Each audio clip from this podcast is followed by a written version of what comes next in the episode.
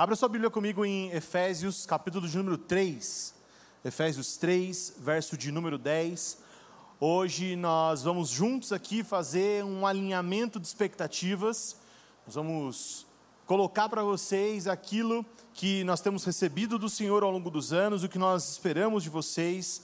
Nós vamos falar o caminho que nós temos trilhado e para onde estamos indo, para ver se isso faz sentido para você, se faz sentido você renovar os votos da nossa comunhão e estender isso para os próximos anos. Faz sentido você caminhar ainda conosco. Efésios 3, 10 é um versículo muito conhecido, né? na verdade vou ler o 10 e o 11 também. É um versículo muito conhecido que vai ser uma das bases que nós vamos utilizar aqui nesta noite. Na minha versão diz assim: A intenção dessa graça era que agora, mediante a igreja, a multiforme sabedoria de Deus se tornasse conhecida dos poderes e autoridades das regiões celestiais, de acordo com o eterno plano que ele realizou em Cristo Jesus, o nosso Senhor. Então, é um versículo muito conhecido, a gente usa ele em diversas formas, em diversos contextos, mas o, a grande aplicação dele aqui é que agora o plano de Deus vai acontecer através da igreja e ela não tem uma única forma de acontecer, mas ela vai ser multiforme, vai ter várias apresentações desse mesmo plano para tocar diferentes tipos de pessoas ok? E isso vai surpreender principados e potestades. Nós vamos lutar contra o nosso adversário, mas ele não sabe a estratégia que nós vamos usar, porque Deus, na sua multiforme sabedoria, espalhou esse conhecimento através da igreja. É por isso que nós temos diversas denominações ou expressões da igreja. Há igreja, a igreja do Senhor, é uma única igreja, mas ela se reúne em locais e maneiras diferentes, de acordo com o contexto, de acordo com um monte de coisa. Pode ser, por exemplo, localização geográfica, cultura local. Por exemplo, a igreja do Brasil se move de um jeito diferente da igreja de outro país. Então, essa multiforme sabedoria derramada sobre nós. Esta aqui não é uma palavra direcionada aos novos convertidos, ou se você está vindo aqui pela primeira vez, embora isso sirva para você, porque eu vou te apresentar tudo aquilo que a gente acredita, eu não estou falando diretamente com você no sentido de te trazer um alerta ou algo do tipo, mas estou falando principalmente com aqueles que já são cristãos há algum tempo, que estão nos visitando para nos conhecer, ou que já caminham conosco, mas que precisam nos conhecer mais profundamente para chegar na conclusão de se está no lugar certo ou não para caminhar. Então, por isso que eu coloquei esse nome, alinhamento de expectativas. E eu vou dar dois exemplos, um mais masculino e outro mais feminino, para que você entenda do que, que eu estou falando. Né? É, o primeiro exemplo masculino, vou falar sobre Botafogo de futebol e regatas. Né? Todos sabem aí que acabou o Campeonato Brasileiro e o Botafogo é, causou uma frustração na sua torcida. Mas eu queria que você fizesse uma análise comigo do Botafogo. Por quê? Porque se você entende um pouquinho de futebol, você sabe que se você chegasse para um botafoguense antes do campeonato e falasse assim para ele: Ó, eu te prometo uma coisa, o Botafogo não vai cair. Iria falar, graças a Deus, aleluia, ia dar três glória. Né? Se falasse, Botafogo não vai cair. Mas, se você chegasse para ele e falasse assim: olha, o Botafogo não precisa nem jogar, não precisa nem jogar, vai pegar G6. Ele aceitava na hora. Ele, ele, ele ia te dar um beijo, um abraço, ele ia te levar para passear, ele ia te dar uma, um glória alto. Não é verdade? Mas o que aconteceu? O Botafogo começou a ganhar. Ninguém sabia explicar como nem porquê, tipo a, a vaca em cima de uma árvore, né? Ninguém sabe como ela foi para lá, mas todo mundo sabe que ela ia cair. Os botafoguenses ficaram bravos comigo que eu falei isso, mas no fim das contas todo mundo sabia o que ia acontecer. O Botafogo caiu, Palmeiras campeão normal, né? Não é nem notícia mais, né? Tudo bem, né? Fique em paz, está tudo bem, nós estamos ganhando, é assim mesmo, vamos aproveitar que nós estamos ganhando. Mas o que aconteceu foi que desalinhou a expectativa. Porque o Botafogo, que estava jogando um campeonato supostamente para não cair, pegou G6, mas como ele teve a oportunidade de ser o campeão, a torcida ficou frustrada. Como tem mais mulher aqui, não teve muita manifestação quando eu falei do Botafogo. Às vezes o cara xinga no chat e tal. Desculpa, Botafoguense, mas vocês já sabiam, eu já tinha te falado desde o começo. Mulheres, deixa eu explicar o que aconteceu com o Botafogo, foi o único jeito que a Thaís entendeu. Então eu vou falar para vocês, tá? Imagina que você está a uma semana do seu aniversário de casamento, ok? E eu estou passeando com a Thaís, uma loja super legal, e a Thaís quer e deseja uma bolsa. E ela vê duas bolsas na vitrine. Ela vê uma de 200 reais que ela amou, e uma de mil reais que ela super, hiper, mega amou. Mas ela sabe que as nossas condições financeiras no momento não permitem a gente comprar a de mil. Mas a de 200 está no orçamento. Então a gente combinou ali, ó, esse vai ser o seu presente, essa bolsa de 200 reais. Quando chega o aniversário de casamento, eu apareço com um pacote da Louis Vuitton no nosso encontro. E quando ela abre, era só o pacote. Dentro tinha a bolsa de mil reais. Olha que surpresa! Mas qual foi o problema? O pacote gerou uma expectativa. Mesmo eu dando para ela um presente cinco vezes mais caro, mesmo eu tendo passado lá no cartão de crédito a perder de vista para poder dar algo maravilhoso para ela, ela não ficou feliz, porque ela gerou uma expectativa na Louis Vuitton. Foi isso que aconteceu com o Botafogo, entendeu? Agora faz sentido. Entendeu? Não é? Agora vocês entenderam o que aconteceu com o Botafogo. Então, o que eu estou falando para vocês aqui nesta noite? Hoje nós vamos alinhar as expectativas. Eu não vou te prometer algo, você não pode imaginar algo diferente daquilo que eu vou falar aqui. Ninguém vai poder chegar para mim um dia e falar: Ah, eu vi um elefante em cima da árvore, uma vaca em cima da árvore. Não, não tem, mas vai ser exatamente o que eu vou falar aqui, é o que vai acontecer. Se você escolher caminhar conosco, é porque você já sabia, ok? Tranquilo? Expectativas alinhadas nessa noite aqui, tá bom? Então volta um, uma página aí na sua Bíblia, vamos ler Efésios 2. Efésios é tido como o evangelho da igreja, né? É uma instrução muito forte de Paulo para nos ensinar como ser igreja, e ele traz aqui algumas dicas daquilo que nós, aqui, família Desescope, acreditamos ser importante para nossa construção, ok? Abre aí Efésios 2:11.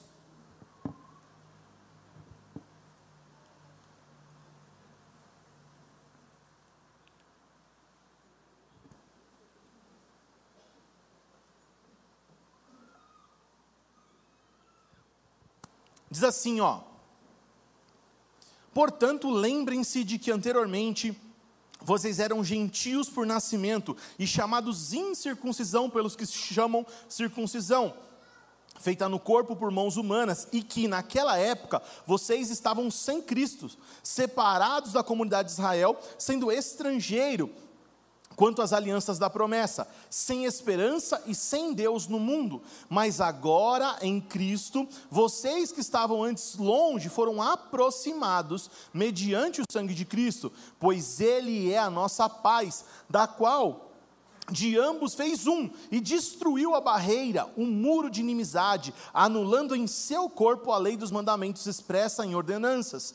O objetivo dele era criar em si mesmo, de dois, um novo homem, fazendo paz e reconciliar com Deus os dois em um só corpo por meio da cruz, pela qual ele destruiu a inimizade. Ele veio e anunciou paz para, que, para vocês que estavam longe e paz para os que estavam perto, pois por meio dele, tanto nós como vocês temos acesso ao Pai por um só Espírito. Portanto, vocês já não são estrangeiros nem forasteiros, mas concidadãos dos santos e membros da família de Deus, edificados sobre o fundamento dos apóstolos e dos profetas, tendo Jesus Cristo como pedra angular, no qual todo edifício é ajustado e cresce para tornar-se também santuário do Senhor. Nele vocês também estão sendo edificados juntos para se tornarem morada de Deus por seu Espírito. Amém. Nós cremos que essa é uma direção de Deus para mostrar o nosso posicionamento enquanto igreja, o que nós somos enquanto igreja, o que nós queremos ser, desejamos ser enquanto igreja. Então, em primeiro lugar, o que nós somos como igreja. Número um, nós somos uma família para o Pai. uma família para o Pai. Gente, nós sempre falamos aqui sobre o propósito eterno de Deus. Qual que é a grande vontade, o grande propósito de Deus? E todas as vezes que eu pergunto isso em muitos lugares, em muitas ocasiões, se eu abrir para o público falar qual é o propósito eterno de Deus em uma palavra, a grande maioria vai dizer salvação.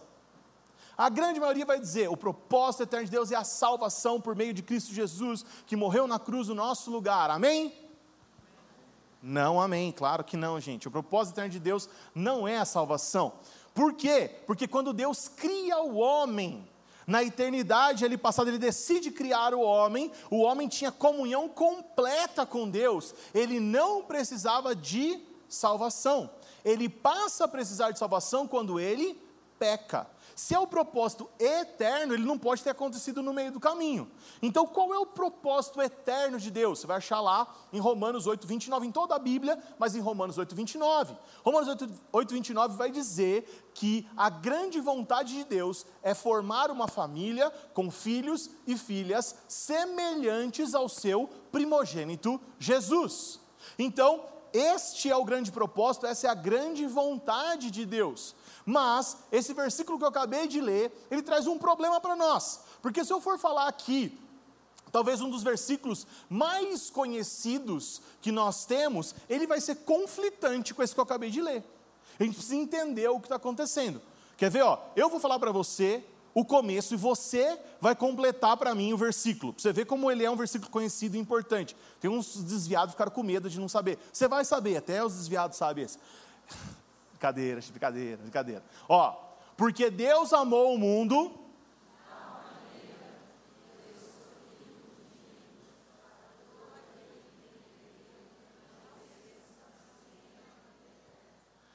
Até o desviado sabe.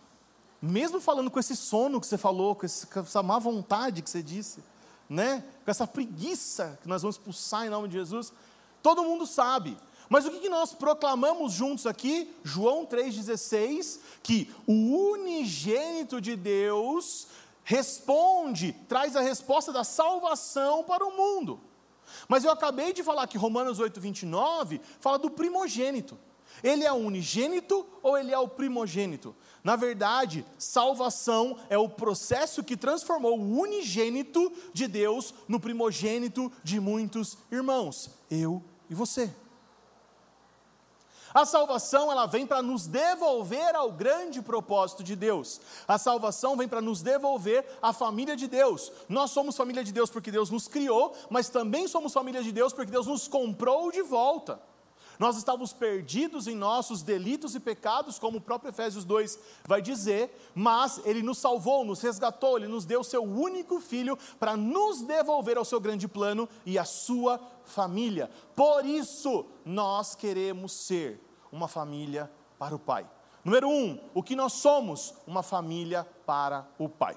Número dois, qual é a segunda coisa dentro desse texto aqui que a gente encontra que nós somos como igreja? Segunda coisa, nós somos o corpo de Cristo. Nós somos o corpo de Cristo. O que nós cremos, gente? Que hoje nós somos a, o corpo de Cristo em ação em toda a terra, espalhado por todo o mundo, apenas ouvindo o cabeça e seguindo as suas ordens. Hoje, o corpo de Cristo caminha sobre a terra quando nós estamos juntos, ouvindo o cabeça e seguindo a sua ordem, seguindo a sua direção. Agora, um ponto muito importante quando nós falamos sobre ouvir o cabeça é o que eu vou demonstrar para vocês aqui agora. Prestem atenção.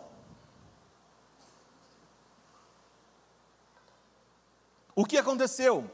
Você tomou água? Bem, resposta errada. A mão ouviu do cabeça, fecha. A boca ouviu do cabeça, abre. Quem estava certo?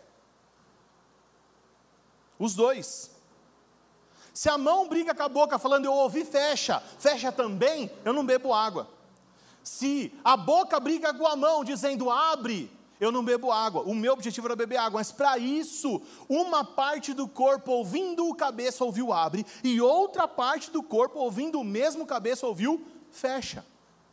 Por que, que eu estou dizendo isso, gente? Porque na nossa caminhada, na nossa jornada cristã, vai acontecer da gente encontrar com pessoas que estão ouvindo o cabeça, mas estão ouvindo do próprio cabeça coisas diferentes, porque tem função, funções diferentes. É por isso que nós temos diversas denominações ou diversas expressões do corpo de Cristo. Nós viemos de um local onde pessoas ouvem o cabeça, onde são pessoas que, estão, que buscam a santidade, que amam Jesus, mas eles estavam ouvindo abre e a gente estava ouvindo fecha. E está tudo bem, vai acontecer. Eu gosto de dar um exemplo que não é a explicação teológica, mas é uma figura muito boa para exemplificar a igreja, que é a reconstrução dos muros de Neemias. Vocês se lembram quando Neemias estava reconstruindo os muros? Era um único muro, sim ou não? Um único muro, mas tinham 12 divisões, 12 portas, 12 trechos. E essas portas tinham um nome e um significado. Tinha a porta do leão, tinha a porta da ovelha, tinha a porta do peixe. Muitas vezes na nossa caminhada de fé, nós vamos estar diante de uma porta, ouvindo Deus falar para você: construa um leão, e o outro vai estar ouvindo: construa um peixe. Nós pertencemos ao mesmo muro, mas muitas vezes estamos na porta errada.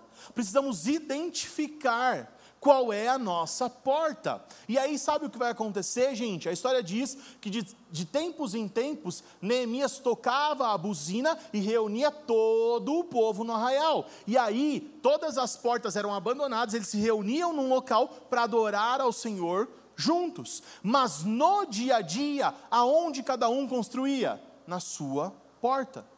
É por isso que nós temos visões ou expressões diferentes do corpo de Cristo, porque nós temos tarefas dadas por Deus que são diferentes para algumas pessoas. Vocês já viram aqui que a gente fez algumas vezes no ano passado, esse ano também, 12 horas de adoração em Bragança Paulista? O que nós fazemos, gente? Nós reunimos diferentes portas, diferentes denominações, diferentes expressões do corpo de Cristo. Nós tocamos a buzina, reunimos num local. Já aconteceu aqui, já aconteceu em outras uh, partes da cidade, em outras casas que recebem a igreja na cidade. Por quê? Para um tempo onde a buzina tocou, mas no dia a dia eu construo na minha porta. Uma única igreja, algumas expressões. Beleza até aí? Tranquilo? Não significa que outra pessoa que está fazendo outra coisa ou está ouvindo outra coisa não está ouvindo o cabeça. Ela pode estar tá ouvindo o cabeça sim. E para o corpo funcionar, você precisa entender isso. Outra coisa importante ainda dentro dessa ilustração do corpo é que você precisa descobrir que parte do corpo você é. Se você é mão, se você é pé, se você é joelho, se você é canela. Porque se eu tiver um dedão no meio do meu joelho, ele não vai servir para nada ele não vai ter função, ele está fora de posição. Então você precisa descobrir em que parte do corpo você se conecta para funcionar. Outra coisa importante ainda falando sobre o assunto corpo.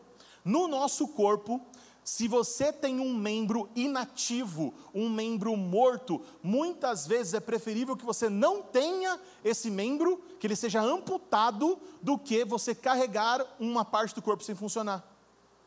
É por isso que aqui, veementemente, insistentemente, nós falamos: não há lugar para você ficar parado.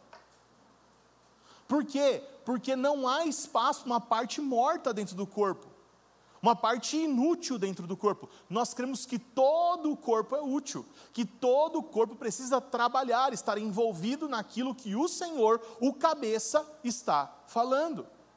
E se você está parado, se você não está se movendo, provavelmente você não está ouvindo o cabeça. Nós precisamos estar atentos a isso. Nós cremos que não há lugar para você ficar parado. Vou fazer uma ressalva. Algumas pessoas chegam até nós machucadas por coisas que aconteceram no seu passado, em outras localidades, em outras situações. Algumas pessoas chegam cansadas, estafadas então, o que, que vai acontecer com essas pessoas? Elas vão ser curadas, elas vão descansar, porque o descanso é tão bíblico quanto o trabalho, e nós entendemos isso. O que você não pode ser um peso morto, mas você pode ser um peso descansando e se preparando, se revigorando para uma próxima etapa da sua jornada cristã, da sua caminhada cristã. Eu falo muito sobre trabalho, tem várias pregações que eu fiz falando sobre trabalho. Eu creio que trabalho é adoração a Deus, mas o descanso é tão bíblico quanto o trabalho. Amém? Tranquilo até aí? Terceira coisa muito importante. Então, primeiro, uma família para o pai. Segundo, o corpo de Cristo. Terceiro, a morada para o Espírito Santo. O que, que nós somos, gente? A morada do Espírito Santo. Por que, que a gente é tão enfático nisso? Gente, esse ano nós gastamos o ano todo falando sobre isso, sobre sermos o lugar que recebe a presença, sermos o lugar que está construindo, uma igreja que está, está construindo um lugar para a presença, porque nós cremos que esse é o mandamento de Deus. Nós cremos que Deus deseja habitar conosco, mas Ele não habita num local feito por mãos humanas. Esse local aqui não é a igreja, ele só é a igreja quando a igreja se reúne nele. Se nós não estamos aqui, ele é um prédio qualquer, ele é um galpão comum. Ele só é igreja se eu e você, que somos as pedras vivas, nos reunimos aqui e formamos o lugar da habitação de Deus o lugar para que o Espírito venha fazer morada. Depois, lá na frente, Pedro vai dizer que nós somos pedras vivas e nós fomos encaixadas no local correto para receber a presença de Deus. Agora, como eu falei, somos pedras. Cada pedra é diferente e ela é modelada segundo a pedra de esquina, como o texto disse aqui, a pedra fundamental, a pedra principal, que é Jesus. Nós nos assemelhamos a Jesus para poder encaixar nessa construção. Mas como que a gente faz a pedra ficar no formato certo, gente? Talhando.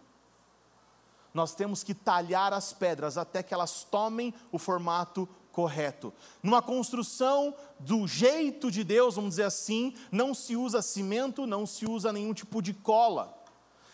Quem usou cimento, quem usou cola, foi lá na construção da Torre de Babel, lá em Gênesis 11, para fazer uma rebelião contra Deus. Deus constrói com pedras, sem precisar de cola. Mas para que haja o contato ou o encaixe perfeito, é necessário talhar as pedras. Diga para o seu irmão, ai, talhar a pedra dói. Dói talhar as pedras, gente. Vai acontecer muitas vezes de eu ter que talhar um pouquinho a sua pedra, de eu chegar ali e tirar aquela aresta. E deixa eu te falar uma coisa: vai acontecer de você ter que me talhar também. Não é porque eu sou pastor, liderança da igreja, porque eu estou pregando aqui hoje, que eu não preciso ser talhado. Muito pelo contrário, nós estamos aqui participando da mesma construção e nós somos iguais aqui, no sentido de que somos todos sacerdotes. Daqui a pouco eu vou falar um pouquinho mais sobre isso nós temos o mesmo papel uns para com os outros, de talhar os nossos irmãos e modelar os nossos irmãos à semelhança de Cristo. Mas, está avisado, talhar pedras dói. Para que a gente possa ter o um encaixe perfeito, vai doer um pouquinho. E você tem que estar disposto a ser talhado para poder encaixar.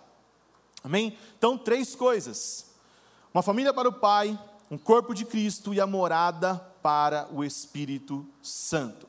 Se a gente fosse resumir tudo isso numa única palavra, a gente poderia dizer a palavra nós.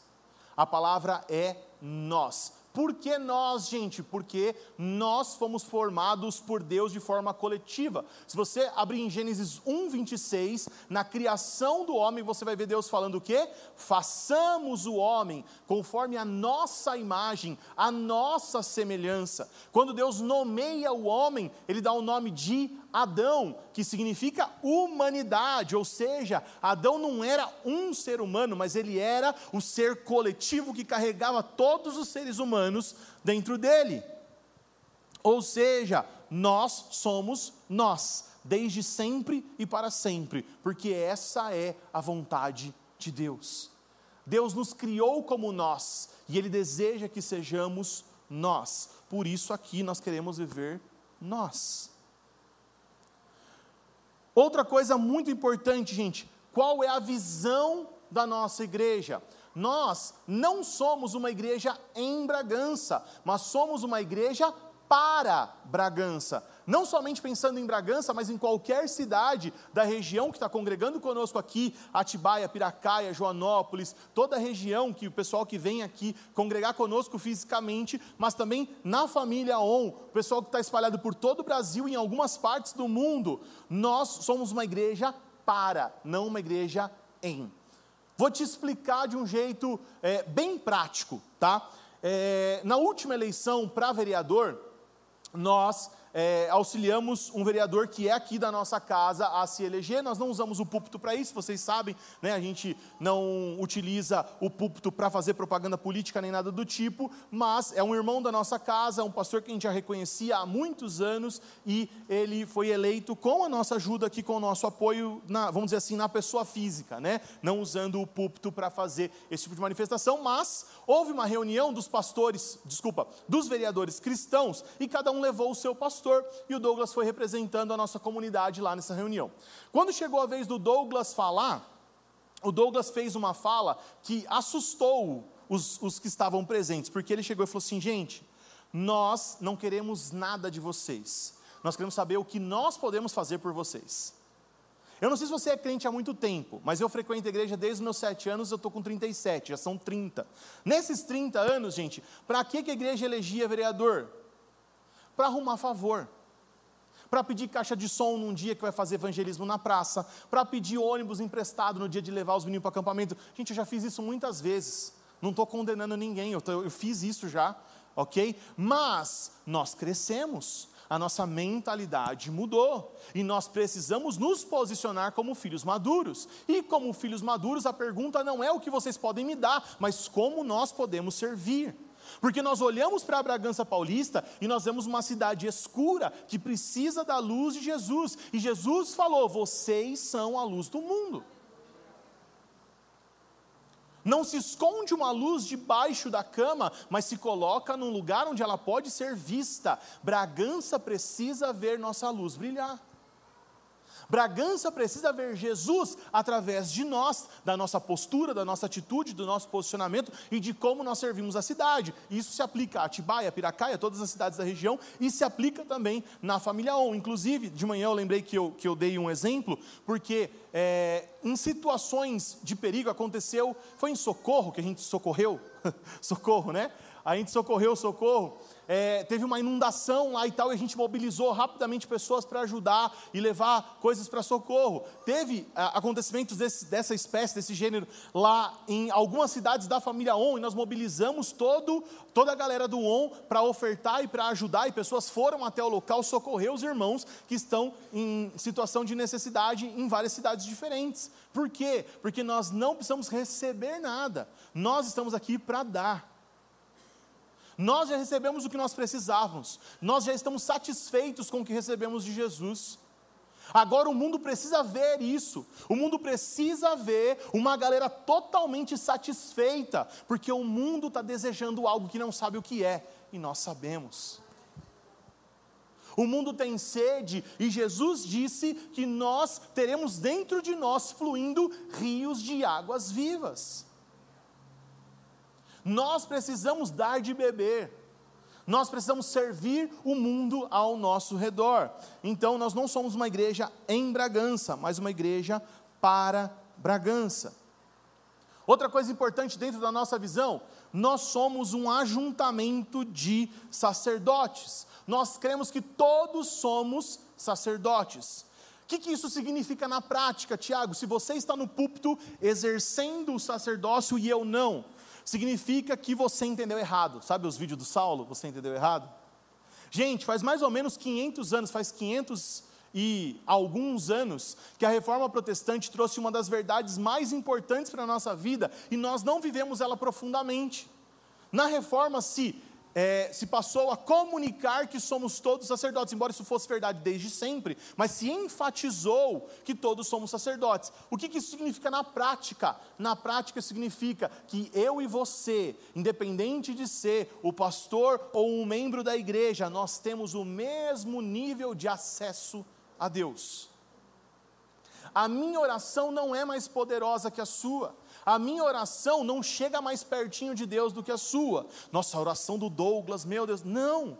nós somos todos sacerdotes. Quando Jesus morre, o véu se rasga do alto até embaixo, e isso nos diz que o lugar da presença de Deus está acessível a todos, não pelo pastor, mas por Jesus. E nós, se nós não acessamos este lugar, nós desprezamos a morte de Cristo, desprezamos o sangue de Cristo derramado no nosso lugar, porque sim, Ele nos trouxe salvação, aleluia, glória a Deus por isso, mas Ele nos trouxe muito mais, Ele nos, nos trouxe uma vida que podemos viver diante de Deus, com Deus, acessando a Deus. É claro que nós teremos os nossos momentos que precisaremos de oração uns dos outros. Eu vou ter meus dias maus e eu conto o coração de vocês. Cada um de vocês vai ter o dia de vocês, nós vamos orar por vocês também. É, é, saudável que, um, que uns oremos pelos outros, mas o normal é você acessar a presença de Deus, sem depender de nenhum outro intermediário a não ser Jesus. Amém? Você crê nisso? Nós cremos que nós somos todos sacerdotes. Outra coisa importante sobre sacerdócio é que você nasceu para ser um sacerdote. Porque um sacerdote é aquele que conecta realidades espirituais com realidades terrenas. E você foi formado por Deus do pó da terra e do sopro de vida, do fôlego divino, da presença do próprio Deus em nós. Você é constituído por céus e terra, porque você nasceu para ligar céus e terra. Nós precisamos exercer isso, porque isso é quem nós somos. Nós precisamos ser sacerdotes, por quê? Porque isso é o que nós nascemos para ser. É claro que é muito mais evidente quando nós estamos reunidos aqui. Quando nós estamos reunidos aqui e nós clamamos a Deus, nós adoramos como nós fizemos agora no momento anterior, é fácil de ver que os céus e terra se encontram nesse lugar. É fácil de ver que parece que abre um portal aqui e o céu desce, aleluia. Mas isso que acontece aqui te, deve acontecer na sua casa, no seu trabalho, na sua família, na sua faculdade. Não porque você tem um poderzinho especial, não porque você nasceu para isso. Deus te fez assim. Você é constituído por Deus para fazer isso. E nós não podemos desprezar a nossa natureza, a nossa identidade. Aquilo que Deus nos fez para ser de fato. Então nós podemos é, exercer o nosso sacerdócio de três maneiras. Nós podemos fazer isso a Deus, nosso sacerdócio vertical, como eu acabei de falar para vocês, coletivamente nós fizemos isso agora, mas você individualmente no seu tempo com Deus, você faz isso também, você acessa a Deus porque Jesus abriu o novo e vivo caminho para que você faça isso ok? Mas você exerce o seu sacerdócio também quando você ministra aos santos. Neste momento é o que eu estou fazendo. Estou ministrando os santos. Estou conversando assuntos espirituais com os espirituais. Estou é, exercendo o meu sacerdote, meu sacerdócio com outros sacerdotes. Ok? É o segundo nível. A Deus, aos santos, mas nós também exercemos o nosso sacerdócio ao mundo. Existe um mundo lá fora esperando por um sacerdote, ensinando para ele que ele também é um sacerdote. Explicando para ele que a resposta que ele procura já aconteceu dois mil anos atrás na cruz. Nós ministramos como sacerdotes a Deus, aos santos e ao mundo. Como sacerdote também, nós entendemos que nós temos dons de Deus, que os dons ainda operam no dia de hoje e que cada vez mais nós temos falado e enfatizado os dons. Por quê? Porque nós somos muito reconhecidos por algo que é muito importante também, que é a palavra. Mas a palavra nunca esteve separada dos dons.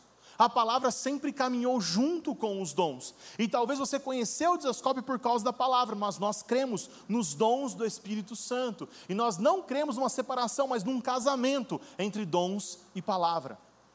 Este é um lugar onde a palavra será pregada e os dons se manifestarão para a glória de Deus. Amém? Nisso nós cremos. Outra coisa muito importante, nós cremos nos cinco ministérios. A página seguinte, Efésios capítulo de número 4, vai dizer que para o funcionamento da igreja, Deus deu cinco tipos de dons ou cinco tipos de pessoas. apóstolos, evangelistas, pastores, mestres e profetas. Eu não vou poder entrar no mérito agora, porque dá mais umas 10 pregações só falando disso, mas nós cremos nos cinco ministérios, nós cremos que Ele é de Deus, nós cremos que Ele é para hoje. Os desdobramentos disso, nós vamos falar um pouquinho mais no base, no Cosmovisão. Se você já fez, você já sabe, se não, você faz de novo, relembra. Se você não fez ainda, se matricula no que vem, a gente começa a turma de novo do base do Cosmo. Mas nós cremos, Efésios 4 diz que a igreja, ela é constituída, ela funciona, ela avança com cinco dons de Deus: apóstolos, evangelistas, pastores, mestres e profetas. Agora, nós vamos falar sobre quatro colunas da nossa comunidade. Quatro colunas que pautam aquilo que a gente faz aqui. Quatro colunas que são quatro pontos importantes que mantêm essa comunidade de pé. E o primeiro deles é o DNA, a igreja nas casas.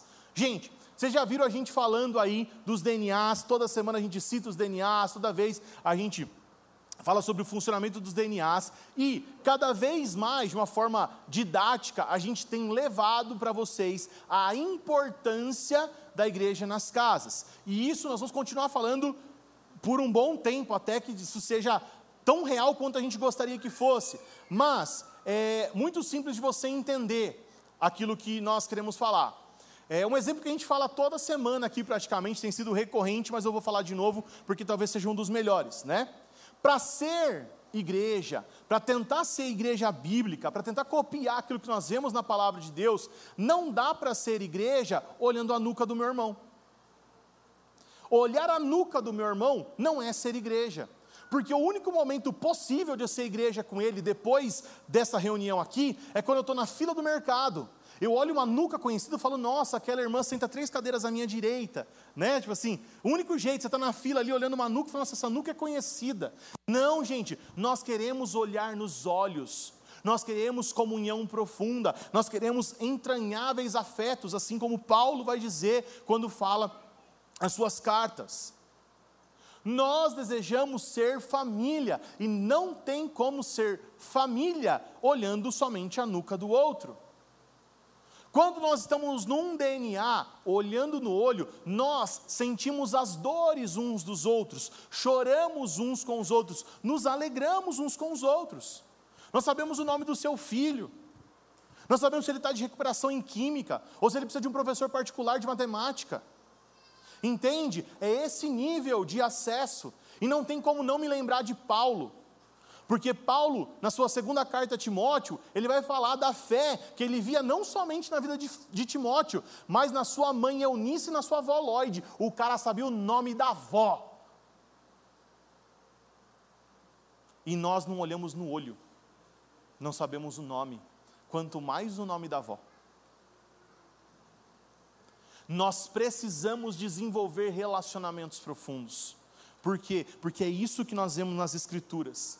E um jeito radical da gente mostrar isso foi levando a ceia para as casas. Então, assim, é o único jeito de se fazer ceia? Não, claro que não. Você pode fazer a ceia de diversas formas, porque Jesus disse: fazer isso todas as vezes que comerdes em memória de mim. Ou seja, se você está numa refeição, se lembrando de Jesus, você pode fazer uma ceia, seja na sua família, seja numa confraternização, seja em qualquer outro ambiente que se mostre favorável àquilo. Mas, 1 Coríntios 11, quando traz a instrução da ceia, vai falar para a gente discernir o corpo. Muitas vezes a gente achou que discernir o corpo era para saber se eu estou em pecado ou não, para não comer indignamente. Aí a gente fecha o olho, se concentra, tenta lembrar os pecados para a gente não comer indignamente. Mas não é disso que o texto está falando. Se você lê o texto, ele vai falar sobre discernir o corpo de Cristo porque naquele lugar haviam pessoas comendo é, a sua ceia e outras morrendo de fome do lado delas. Então, qual é o nosso objetivo levando a ceia para as casas, falando em discernir o corpo? É cear de olho aberto, olhando no olho do meu irmão e sabendo se está tudo bem, se ele precisa de alguma ajuda, se eu posso servi-lo de alguma maneira. E um dia você vai servir alguém, e um, e um dia você vai ser servido por alguém mas saber que ninguém tem falta de nada, porque todos de olhos abertos estamos olhando uns para os outros. Porque somos família de fato, família de verdade. É isso que nós desejamos. E não dá para ser família com 500 pessoas ao mesmo tempo. Não tem como. Mas dá para ser com 10, com 15, com 20. É isso que nós desejamos fazer, é isso que nós desejamos que aconteça. Por isso, a ênfase da igreja nas casas. Outro ponto muito importante para a igreja nas casas é que nada é capaz de parar a igreja nas casas. Por quê? Porque a pandemia fechou o prédio onde habitualmente se reunia a igreja, mas não parou a igreja. Por que, que não parou a igreja? Porque a igreja estava reunida de casa em casa. Porque Deus estava sendo adorado de casa em casa, porque nós estávamos ceando de casa em casa. É claro, é maravilhoso esse momento aqui, eu já vou falar sobre ele, mas fazendo isso de casa em casa, nós não poderemos ser parados. Infelizmente, algumas pessoas que não estavam preparadas para isso sofreram muito, algumas denominações, algumas pessoas amigas, pessoas que nós amamos e que amam Jesus, sofreram muito com a pandemia. Por quê? Porque o povo não tinha outro jeito de reunir a não ser num único local, num prédio, como a gente comumente faz. Então, essa é uma parte, um pedacinho daquilo que nós cremos da importância da igreja nas casas. Primeiro pilar, DNA, igreja nas casas. Segundo pilar, discipulado. Gente, quando eu falo de discipulado, eu sei que tem alguém que está um tremelique, assim, dá um negócio, uma coisa ruim. Né? Infelizmente, algumas pessoas usaram mal esse nome, usaram mal é, aquilo que a palavra de Deus sobre, diz sobre discipulado, mas deixa eu te contar um segredo, gente. Discipulado é o método de Jesus. Jesus fez o que fez através do discipulado, e ele nos deu uma ordem, e nós falamos todo final de culto essa ordem: e de fazer discípulos. Nós temos que fazer discípulos, mas talvez qual seja uma grande sacada que a gente pode aplicar para as nossas vidas, olhando e pensando em discipulado. João, João Batista, tinha discípulos, pessoas que o seguiam, mas quando ele encontra Jesus, o que ele faz? Ele aponta os seus discípulos para Jesus. Então, nós aqui, nós temos o hábito de dizer que nós não temos discípulo, mas que nós nos discipulamos apontando para Cristo. Geralmente, nós fazemos isso de forma coletiva, não de forma individual. Porque vocês não acreditam na, na, no discipulado individual? Não, nós cremos, ele é de Deus, é bíblico e está tudo certo. Mas, por causa do crescimento rápido da igreja, nós não conseguimos designar um para um. Não conseguimos desde o começo fazer isso até hoje, não conseguimos ainda. Então nós temos discipulado de forma coletiva. Porém, o discipulado de forma coletiva tem um ponto muito positivo. Porque eu estou aqui, ó, eu, o Léo e o Juan. Então o Juan e o Léo me apontam para Cristo. Eu e o Juan apontamos o Léo para Cristo. E eu e o Léo apontamos o Juan para Cristo. Então não tem uma interdependência, não tem uma dominância, não tem aquele negócio que infelizmente acontecia de meu discípulo vai lavar meu carro, sabe umas coisas dessa? Acontecia. Não gera também uma dependência emocional. Não gera algo que é para ser maior do que realmente é. Mas Acontece de você, de repente, estar tá discipulando um novo convertido. E aí você pode, às vezes, falar assim: ah, meu discípulo, está tudo bem, tipo, ninguém vai demonizar o nome, ok? Não é para ficar pilhado com essas coisas de nome. Não, não, não.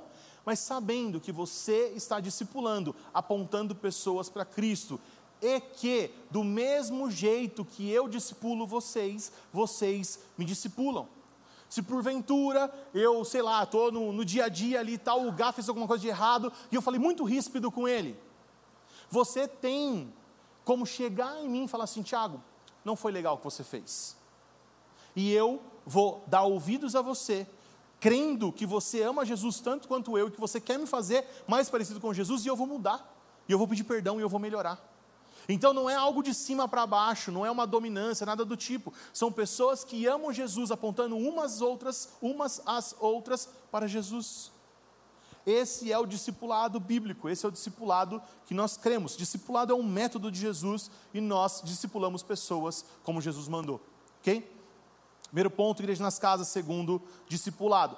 Terceiro ponto muito importante para nós é a sala de oração. A sala de oração. Gente, Jesus disse: A minha casa será chamada casa de oração para todos os povos. Nós cremos que aquilo que está acontecendo nos últimos dias e aquilo que ainda vai acontecer passa por um movimento de oração, passe por um movimento de pessoas que estão buscando a Jesus de forma incessante e de forma coletiva. Claro, nós fazemos isso individualmente, mas é muito especial quando fazemos isso juntos. Hoje nós temos a sala de oração às terças-feiras, está tendo dois períodos, das 7 às 8, depois das 8 às 9 e meia. Provavelmente no próximo ano a gente vai ampliar essa grade para que mais pessoas possam participar. Não temos a pretensão de ser um lugar 24 horas por dia, sete dias na semana, mas se acontecer, amém, glória a Deus, nós estamos é, é, preocupados com isso, nós estamos preocupados em ter um lugar onde nós adoramos a Deus, onde nós clamamos a Deus, onde nós intercedemos, onde nós oramos, onde nós juntos chegamos com o mesmo objetivo. Nós precisamos orar coletivamente, nós precisamos adorar coletivamente, e esse é o ambiente propício para isso. E isso é um dos motivos pelo qual essa casa existe, esse local existe, porque Deus deseja esse movimento de oração e nós queremos participar daquilo que Deus deseja. DNA, discipulado, sala de oração. E por último, e não menos importante, o culto público. O culto público é o que está acontecendo aqui agora. Talvez o mais glamouroso, talvez o, mais falado, o que é mais enfatizado. E eu deixei ele por último, não porque ele é menos importante, mas porque talvez se dá muita ênfase a ele. E eu estou aqui não para demonizar também o culto público, pelo contrário, né? não quero que acabe os prédios, chega aqui com um trator, derruba tudo, não, não é disso que eu estou falando. Mas o culto público precisa encontrar a sua importância, o seu local. Você não pode vir para cá achando que batendo o seu cartão aqui no domingo pela manhã ou à noite, a sua vida com Deus está satisfeita, aquilo que você faz está resolvido, você cumpriu as suas obrigações como cristão, você vai vir aqui receber uma palavra abençoada. Hoje falhou, né? Hoje né? Uma palavra para animar a sua semana. Hoje não deu, né? Hoje, infelizmente, não deu para você bater o seu cartão aqui. Por quê, gente? Porque nós, como estou pregando aqui para os filhos, para os maduros, nós temos que vir para esse local não para receber algo, mas para dar.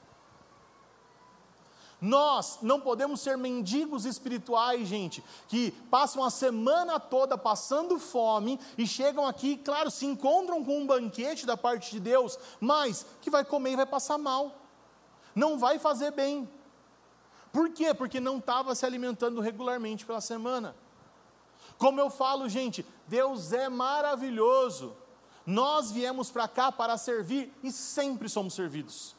Sempre recebemos de Deus. Sempre temos momentos especiais na presença de Deus. Mas é a cereja do bolo. O bolo foi construído durante a semana. O bolo foi feito e alimentou durante a semana. Aqui é só a cereja, aqui é só a sobremesa. Nós precisamos ganhar essa consciência. A gente não vem no domingo para dar, nós vamos vir no domingo para receber. Ao contrário, né, gente? Para ver se vocês estão dormindo aí. Todo mundo olhando com cara de ué assim para mim assim. Nós não vamos vir para receber, nós vamos vir para dar. Aleluia! Dá um glória que eu estou com Bíblia de assembleiano hoje, aleluia. Gente, eu preguei sábado passado lá na Assembleia de Deus, do Brás. Aí foi um mix de emoções. Os meus amigos que são da Bleia falaram assim: Nossa, você pregou lá de calça e camisa polo? Meu Deus, como você conseguiu? Os meus amigos do, do worship falaram: O que? Você não foi de bermuda? Né? O povo nunca fica feliz. Né? Todo mundo, o resumo, todo mundo queria o de terno lá, né? Era o que vocês queriam, né? Gente, nós somos filhos maduros a gente vem para dar. E como Deus é maravilhoso, misericordioso, nós também vamos receber, está tudo bem, ok? E se você é novo aqui, também está tudo bem, nós vamos te dar uma papinha top, até você ficar fortinho e fazer sua própria comida. Você não vai morrer de fome aqui, tem filhos maduros que vão servir vocês. Tem pessoas preparadas por Deus para fazer o parto e para cuidar. Vão nascer de novo e vão ser alimentados. Por quê? Porque neste lugar nós temos a consciência de que somos filhos maduros e desejamos servir. É claro que nós vamos receber, mas nós vamos vir para cá para dar. Por isso, gente, é muito importante nós desenvolvermos o nosso sacerdócio, o nosso tempo a sós com Deus que vai nos alimentar, a nossa é, a própria reunião nas casas também é uma reunião de, de alimentação, porque nós vamos dar e vamos receber, é uma troca, é mútuo ali, para que a gente possa chegar aqui no domingo satisfeitos, plenos, sem necessidades. Porque durante toda a semana já fomos, já recebemos de Deus, já nos alimentamos do Senhor, para que a gente possa dar no final. Como que nós tratamos as finanças da nossa casa? Gente, também é um assunto que demandaria muito tempo e costumeiramente não falamos muito, né? Você viu o tempo de oferta aqui que o Léo gastou falando sobre oferta, quando eu faço é a mesma coisa e outros também. Geralmente a gente não gasta muito tempo falando sobre isso. Nós temos uma aula no Bases que nós falamos mais sobre isso, falamos é, sobre mordomia, sobre recursos que é, é, inclui o financeiro, mas não é só sobre o financeiro. Mas o que, que nós cremos, gente? Nós cremos nos dízimos e nas ofertas. Se você fala assim, ah, Tiago, o dízimo é do Antigo Testamento, tudo bem, no Novo Testamento eles davam tudo. Então tudo que você fizer entre 10% e tudo está valendo, fica à vontade. Ok? Por que, que tem esse parâmetro, gente? Porque Deus sabe que a gente é ruim de dar. A gente não funciona bem com esse negócio de vamos dar e tal, a gente não é muito bom disso. Então Deus estabelece o parâmetro, mas em nenhum momento Deus está preocupado com a sua oferta. Quando tem a primeira oferta da Bíblia, Deus não fala do que foi dado, mas do coração de quem deu. Quando Caim e Abel vão ofertar, Deus olha para eles e fala assim: Deus aceitou a Abel e a sua oferta, e rejeitou a Caim e a sua oferta, porque a oferta nada mais é do que um pedacinho de quem você é, uma expressão do seu coração. E se o seu coração é de Deus, se você todo é de Deus, um pedacinho vai ser as ofertas. Eu gosto muito do exemplo, né, que eu costumo dar, que é quando chega o dia dos pais e o Gabriel vai pedir dinheiro para mim mesmo para comprar presente para mim mesmo. E quando chega o dia dos pais e ele comprou o meu presente com o meu dinheiro e eu recebo presente, eu falo: "Ah, que alegria, que maravilhoso".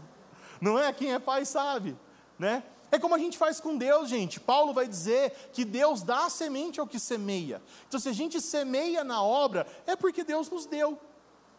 A gente só pode participar porque Ele nos deu primeiro. Então é com essa tranquilidade que a gente lida com as finanças. É claro que Uh, vão ter situações onde a gente vai fazer um apelo especial para alguma causa missionária ou para alguma obra que a gente vai fazer, mas costumeiramente nós não usamos esse lugar para ficar falando sobre isso, ok? Só se for algum momento muito especial ali, a gente não vai enfatizar isso. Tiago, quero saber mais sobre as finanças da igreja, quero saber mais sobre dízimos e ofertas, quero saber mais sobre esse assunto. Venha fazer o Bases, no Bases a gente vai ter uma aula inteira só falando sobre isso e a gente vai explicar muito do que nós acreditamos sobre isso, ok? Outra coisa importante é que a igreja, ela é uma expressão da sociedade. Então, muitas vezes as pessoas olham para nós e imaginam que é um grupo de jovens fazendo alguma coisa. Mas já passou esse tempo, depois de seis anos que nós estamos fazendo isso, você vai olhar ao seu redor e você vai ver gente de todo tipo.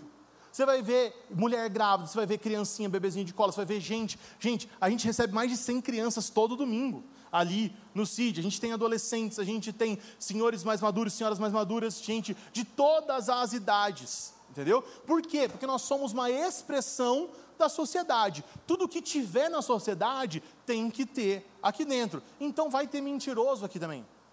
Entendeu? Vai ter uns problemáticos. Mas nós vamos confrontar em amor. Nós vamos amar, cuidar, nós vamos falar sobre o pecado e amar o pecador para que ele não permaneça no erro, mas se arrependendo, passe a fazer parte da família de Deus. Então você vai ver coisas que de repente vai ser estranha aos seus olhos, mas com o objetivo de que essa pessoa em amor receba Jesus e transforme sua vida. Assim como ele transformou a mim, e tem transformado dia após dia, porque nós só vamos estar perfeito no grande dia. Então, isso vai acontecer. Outro ponto importante sobre a nossa comunidade é que, embora a gente creia nos cinco ministérios lá de, de Efésios, dificilmente você vai ver a gente fazendo uma ação evangelística da igreja. E não é porque nós não cremos nisso, pelo contrário, nós cremos. Mas nós temos já evangelizado através dos DNAs e através do número de carros que tem ali fora. Nunca vi o negócio. Né? Tem mais carro que gente. Né? As pessoas de Bragança passam, olham aqui assim, falam: Não, quero saber o que está acontecendo naquele lugar Todo mundo já viu isso aqui alguma hora, em algum momento, e já perguntou, né? Ou oh, sei lá daquela igreja lá que fica com um monte de carro na porta, né? E quando as pessoas vêm aqui, decepcionam, né? Porque é pequenininho, né? Parece que é grandão de fora, né? Vem aqui decepcionando. Quando o pessoal da família On vem, fala, nossa, parecia maior. Essa internet mente muito, internet é, é complicado. Por que eu estou falando isso, gente? Porque ativamente, no momento, nós não temos planos de fazer ações evangelísticas, embora elas aconteçam em pequena escala, mas não é ah, o nosso grande encargo enquanto corpo de Cristo. Não é o nosso grande encargo naquilo que nós estamos fazendo. Deus nos deu outros encargos, mas não é proibido. Jesus mandou você evangelizar, então você evangeliza, está tudo bem, beleza. Ah, quero fazer uma ação de evangelismo e tal. Não é a igreja que vai conduzir, mas você pode fazer. Por quê? Porque Jesus mandou você fazer. Vai lá e faz, Deus abençoe. Está tudo bem, está tudo em paz. Ok? Então, é importante entender uh, as nossas ações, ações de evangelismo. Outro ponto muito importante: como funciona os, o pastoreio da família de Zescope. Como funciona o pastoreio da família de Zescope? Através dos DNAs. Então, em primeira instância, eu não sou diretamente o seu pastor, embora seja o pastor que está conduzindo a comunidade, estou te pastoreando agora neste momento, trazendo uma palavra que eu creio que da parte de Deus para a sua vida, posso sempre estar aqui à disposição para conversar com todos vocês no, no, no final dos cultos ou em um dia específico, mas no dia a dia, o seu pastor, em primeira instância, é o seu líder de DNA, é com quem você vai tratar as suas coisas, até porque, gente, o pastor chama a ovelha pelo nome, e eu queria muito saber o nome de todos vocês, mas nem dos que era para eu saber, eu não sei. Sabe? Eu tenho uma dificuldadezinha, entendeu? Eu tenho um probleminha. Às vezes está no mercado andando, eu ando igual vereador, gente. Opa, Senhor, aleluia, glória a Deus, vou dando bênção para todo mundo. Porque às vezes eu não lembro, entendeu? E está tudo bem, nós vamos, tipo assim, tentar ali amar todo mundo, acertar tudo, mas o seu pastor do dia a dia é o seu líder de DNA que vai estar próximo de você, que vai chamar você pelo nome, que conhece a avó Lloyd e a mãe Eunice. Entendeu? Coisas que eu não vou conseguir fazer, que o Douglas não vai conseguir fazer. Mas, obviamente, estaremos sempre à disposição para servir essa casa como pastores dessa casa, porque o somos. Ok? O que esperar de nós que nós vamos errar? A única coisa que eu falo para você, assim, certeza absoluta que eu vou fazer para você é errar. Não tem jeito. O que eu posso prometer para você é que eu vou errar, que eu vou falhar. E que se você estiver olhando para mim, você está com um problema. Você precisa olhar para Jesus. Jesus não vai falhar, Jesus não vai te decepcionar, Jesus vai fazer aquilo que ele tem que fazer. Inclusive, Jesus também não está muito preocupado com os seus planos, não, porque ele já tem os dele. Então é melhor você olhar para os dele do que ele olhar para os seus. Tá bom? Já fica a dica aí também. Porque às vezes você vai se frustrar, porque você tinha um plano e Jesus não abençoou o seu plano. Mas não era melhor se perguntar qual era o dele? Né? Fica a dica aí que essa foi de graça. Beleza? Gente, o que, que nós esperamos de vocês? Que se você decidir permanecer nessa comunidade, que você esteja alinhado com o que a gente está falando e fazendo. Nós deixamos claro aqui para vocês as coisas que a gente acredita de verdade, que são fundamentais para nós, é claro, que seria né, uma infinidade de coisas, mas basicamente está aqui nesse, nesse curto período que eu acabei falando. E que a gente espera é que se você decidir caminhar conosco, que você esteja alinhado com aquilo que a gente está falando, que você creia nessas coisas, que você decida caminhar de forma integral, não como uma pessoa que vem para bater cartão e receber uma palavra abençoada para segunda-feira, até porque alguns dias vai falhar, como hoje, né? Falhou, né? Veio receber sua bênção, aleluia. Hoje não, hoje não veio, hoje não deu. Né? Às vezes falha, né, Linho? Ainda bem que você ora, Linho, se não estivesse orando. Gente, para a gente terminar, o que esperar da família de Zescope para os próximos anos? Nada de diferente do que a gente já está fazendo. Tipo, não vai vir um anjo descer do céu e apontar para algum lugar. Talvez venha, né? Se vier, amém, Senhor. Senhor, se quiser mandar, pode mandar, aleluia, nós recebemos. Mas, tipo assim, nós não estamos esperando por nada diferente do que já está acontecendo, tá? É a igreja de casa em casa, é a sala de oração, é aquilo que nós fazemos aqui já, é aquilo que tem sido feito através da família ON, dos cultos que estão acontecendo online, todo o trabalho que acontece não somente aqui, mas em outros lugares. Não vai ter nada de muito diferente, não vai ter nada de muito especial, nós não vamos prometer que vai acontecer nada de, de diferente do que já está acontecendo. Então, se você está aqui hoje e deseja permanecer, não somente hoje, 2024, 2025, até quando o Senhor voltar, alinhe suas expectativas. Não tem uma caixa da Louis Vuitton aqui, ok? Botafogo não vai ser campeão, desculpa pessoal, perdão. Nossa, eu não, não tinha que ter falado essa, não resisti, teve jeito. Gente, nós não estamos aqui prometendo nada diferente daquilo que nós vamos fazer. Nós estamos sendo bem claros, bem sinceros com o que vai acontecer. E se você deseja continuar a fazer parte dessa família, e nós desejamos que sim, obviamente, nós desejamos que sim, você esteja alinhado com o que vai acontecer nesse lugar.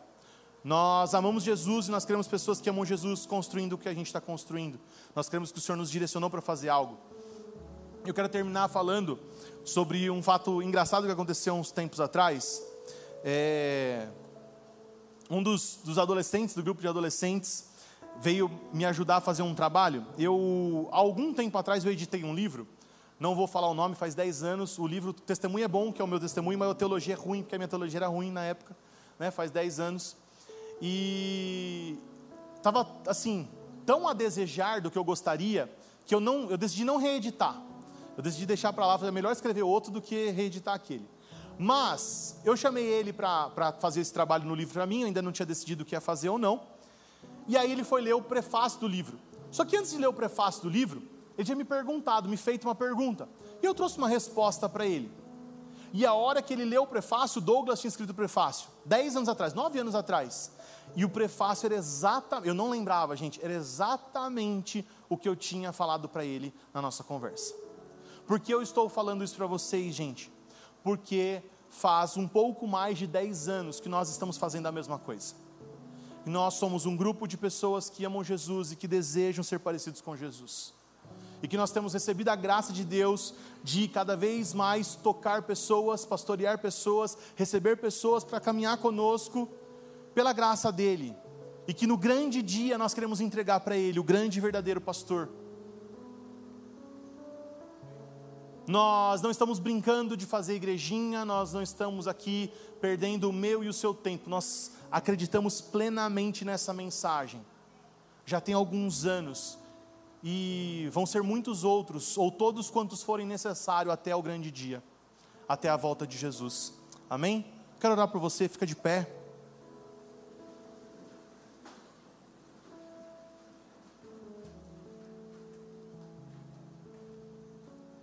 Nós usamos hoje aqui Efésios como base, a gente costuma dizer que Efésios é o evangelho da igreja, né? E eu citei alguns capítulos, versículos, né? O 2, o 3, o 4, mas no 1, quando ele começa, ele faz uma oração pedindo sabedoria e revelação, e é o que eu vou pedir nessa oração de hoje, para que você tenha sabedoria e revelação do alto, para identificar se você está na família certa, e se tiver, para você se apegar na verdade, no amor de Jesus e prosseguir caminhando com a gente. Amém? Vamos orar. Pai, nós te pedimos, Senhor, assim como Paulo, sabedoria e revelação do alto, Senhor. Nós estamos trabalhando na construção do teu povo, da tua igreja, Senhor. Não porque o Senhor precisa da nossa ajuda, mas porque o Senhor escolheu que fosse através de nós, Senhor. Nós somos gratos por isso, Pai. Nós queremos estar totalmente entregues à Sua direção, ao Seu pastoreio, Pai. Pai, nós cremos que nós temos sido fiéis ao longo desses anos, mas queremos ser ainda mais, Senhor. Nos ajuda, Senhor, a conduzir o teu povo para o verdadeiro pastor, nosso Senhor Jesus Cristo. Que no grande dia possamos nos encontrar com Ele, entregando todas estas ovelhas que são suas, Pai, que fazem parte do teu rebanho, Senhor. Nos dá graça, Senhor, de viver isso, de viver essa verdade, de viver essa mensagem e que a nossa vida sempre glorifique o Teu nome, Pai. Nós possamos cumprir o Seu propósito, que é ter uma família de filhos e filhas à semelhança de Jesus. Essa é a nossa oração. Amém e amém. Faça assim com as suas mãos, que o grande amor de Deus, que a graça do nosso Senhor e Salvador Jesus Cristo, que a doce e suave consolação do Espírito Santo esteja com todos vocês. Nós vamos terminar dizendo, Mateus 28, 18 e Jesus, aproximando-se, falou-lhes, dizendo: Toda autoridade me foi dada no céu e na terra, portanto, vão, façam discípulos de todas as nações, batizando eles em nome do Pai, do Filho e do Espírito Santo, e ensinando eles a guardar tudo o que vos tenho ordenado, e eis que estou com vocês todos os dias até o fim dos tempos. Deus abençoe você, Deus abençoe sua família.